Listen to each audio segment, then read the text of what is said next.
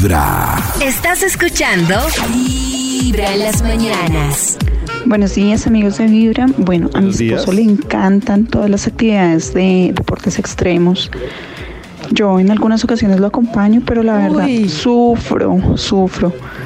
Pero bueno, mi corazón no late, mi corazón vibra. Oh. Oh, no, Qué pues, pero si bueno uno le tan gusta, triste. Uno lo ve ahí desde abajo, ir a claro. rusas y uno ahí, bravo, bravo, bravo Jason. Desde muy temprano hablándote directo al corazón. Entonces, Sebastián. Esta es Vibra en las mañanas. Esta es Vibra en las mañanas. Eh, yo supongo que era nadar. A mí me encanta nadar, me parece rico. Siempre que eh, yo, también, pues, yo, yo le decía, voy a ir a nadar. Él alguna vez me comentó que cuando pequeño nadó y estuve en clases y todo el cuento. Pero siempre que le decía eso, dijo, ah, bueno, entonces yo mientras tanto voy a montar bicicleta, y voy a hacer esto, voy a hacer lo otro, que a él le apasiona montar bicicleta.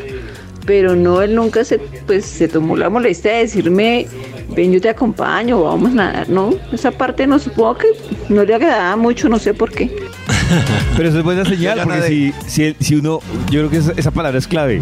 Si a uno le dicen, ah, bueno, mientras que tú, no sé qué, yo voy a ir a mirar cómo llueve, pues uno ya Oh. traduce.